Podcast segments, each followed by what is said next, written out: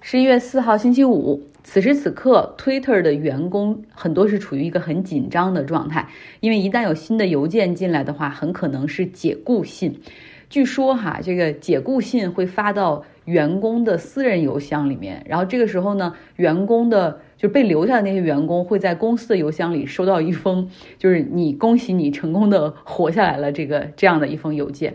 收到解雇信的那些人，就意味着他跟公司的合同就此为止。周五，也就是明天，也不用再去公司了。有七千五百名员工的 Twitter，可能有一半的人面临着被解雇。解职邮件是这样写，就是说，为了保证 Twitter 可以正常的、健康的状态继续经营下去，我们做一个很艰难的决定，减少员工数量。我们知道。被裁会影响大家的生活，但是为了确保公司可以继续向前进，这是我们不得不做的事情。感谢你对 Twitter 的付出。那这是马斯克在十月二十七号正式完成对 Twitter 收购之后的，呃，三把火之一哈，烧得非常的快。他先是解雇了序列最高的四个高管哈，CEO、CFO、首席法务，之后呢是解散了董事会，因为这已经是他的私人公司了，就不需要这个再帮忙做决定了。同时呢，他开始要求各部门的经理把自己内部员工做一个排序哈，就是从他们的 performance high 到 low。表现从高到低给排列出来，以备裁员的时候用。来真正画出这些裁员名单，然后执行裁员的是马斯克从特斯拉带过来的五十个工程师，他们来审阅和查看裁员的名单以及部门啊哪个部门裁多少。另外呢，还在去看 Twitter 的一些代码和平台技术。马斯克收购 Twitter 总共花了四百四十亿美元，其中一百三十亿美元是纯贷款。那这些贷款的光利息每年他就要交十亿美元的利息。那 Twitter 本身的盈利水平又很低，考虑到短期内无法增加营收，那么就先快速的紧缩成本吧。最近其实，在硅谷还有一些科技公司也在裁员，大家已经看到股市上投资者对于科技股的态度了，就是那种过去那种不计成本可以随意扩张的好的岁月哈，彻底是结束了。像打车平台 Lyft 裁员百分之十三，六百五十人没有了工作；Stripe 那个支付的软件裁员百分之十四，一千一百人被裁。另外有传言说，就是 Facebook 的母公司就是那个 Meta 哈，他们。准备裁掉百分之十五的员工，那个规模是相当的大。另外呢，亚马逊、谷歌都已经冻结了招聘。其实，在美国，嗯，加州虽然是一个很对员工 friendly 的州，但实际上雇主可以没有任何原因就和员工解除合同哈。但是呢，像联邦政府和加州政府其实都有相关的法律规定，就是说，如果要是大面积的 lay off。裁员的话，你需要提前告知员工。如果你周四晚上发邮件说你被解雇了，然后是然后这个几乎是涉及到公司一半的人的话，这实际上是有法律风险的哈。但是你知道的，马斯克最不怕的就是打官司。那按照 Twitter 过去的惯例，如果要解雇一个人的话，这个人可以拿到两个月的赔偿金啊，然后通常可以在走的时候选择啊兑现自己的股票期权，就可以 cash out。那公司呢也要提前三个月进行一个告知，这是他们过去员工手册里所写的。但是不知道马斯克会不会遵守这样的约定俗成，给大家一些补偿。呃，推特尔公司的内部在周四的时候弥漫着一种互助的氛围，因为谁也不知道自己能不能够成功的留下来哈，所以员工在内部的聊天软件 Slack 上面就分享着各种这个 lay off guide 那种手册，让彼此都知道你被裁的时候你有什么样的权利，你是否可以收集证据，未来以被起诉来用哈。那员工们用 red wedding 血色婚礼来形容这场屠杀。这个 Red Wedding 喜欢看《权力的游戏》的朋友就知道哈，那个是大屠杀斯塔克家族的时候所布下的一个局。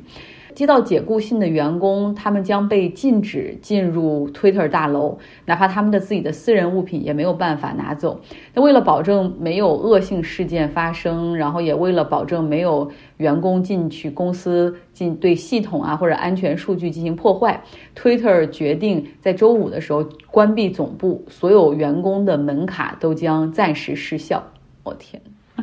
他也知道他做的很过分，是不是？如何赚钱对于马斯克来说是一个很重要的课题。呃，倒不是说为了回那四百四十亿美元的本金，主要是偿还利息压力也蛮大的，每年要支付十亿美元的利息。你要知道，Twitter 在过去一年的营收也只有十亿美元，而这个公司是长期亏损的一个典范哈，八到十年间都是亏损运营的。那马斯克和他的财务顾问就在讨论说，如何给这个公司增加盈利点。首先，第一个想到的就是，就 Twitter 跟微博是一样的哈，它有那种蓝标认证的用户。那对于这种蓝标认证的用户，需要让他们每个月交二十块钱来保持自己的这个认证。呃，著名作家斯蒂芬金。他就是在 Twitter 上直接发文说：“你在跟我开玩笑吗？”中间带着一些 F 的词儿哈。然后他说：“我认为 Twitter 应该给我钱才对。”那马斯克马上就回复说：“二十美元是不是太贵了？你觉得如果我收八美元怎么样？”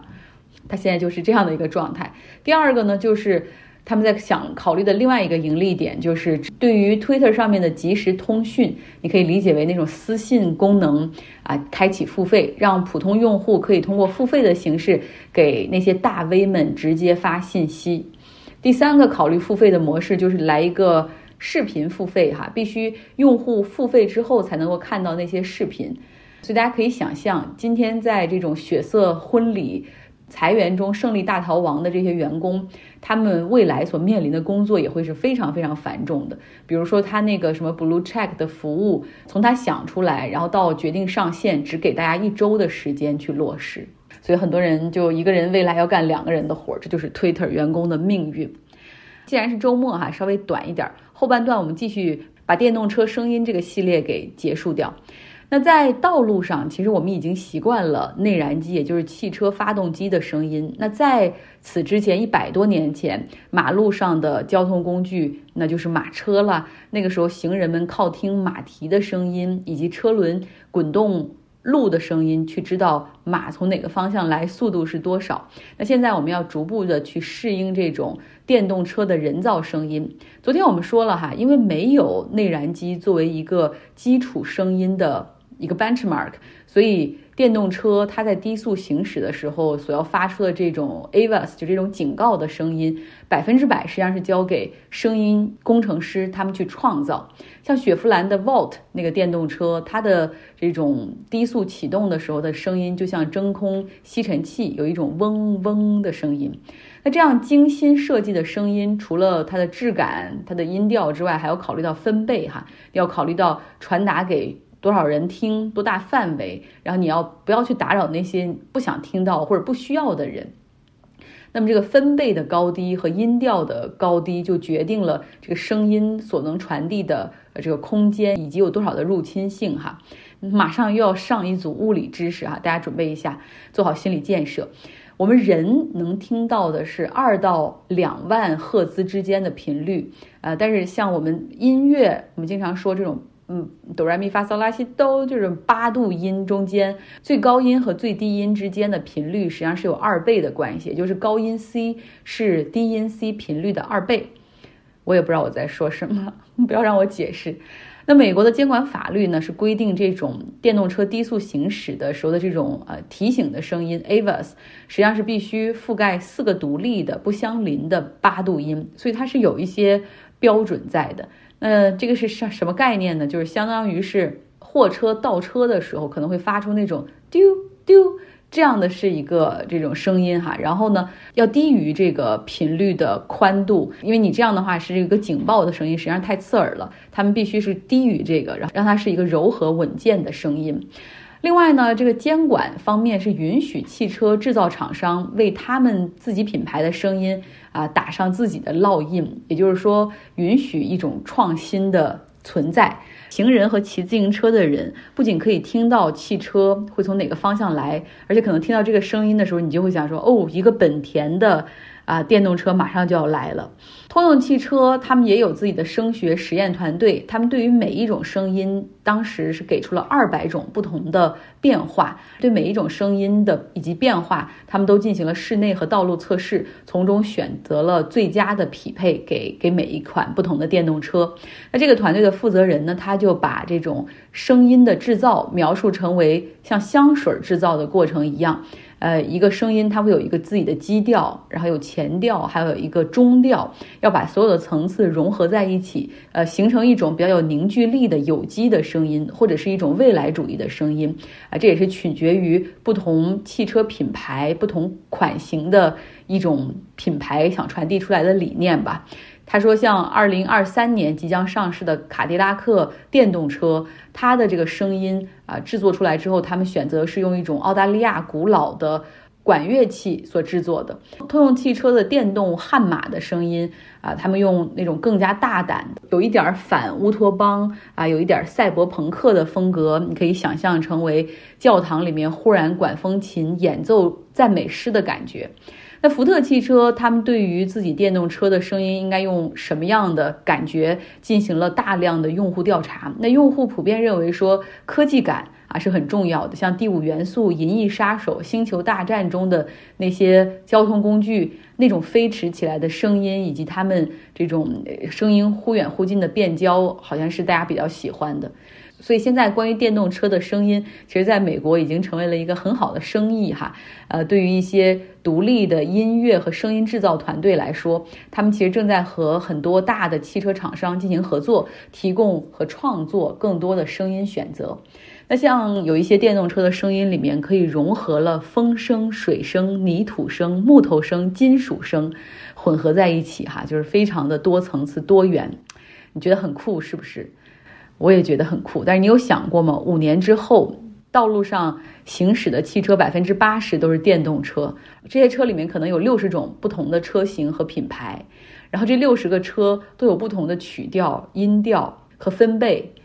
然后你想睡觉的时候，有这样六十种不同的声音经过，每一个都是非常独特的声音，这将是一场怎样的声波灾难？我们有准备好了吗？好了，这就是今天的内容。这周感觉过得非常快，希望你有一个愉快的周末。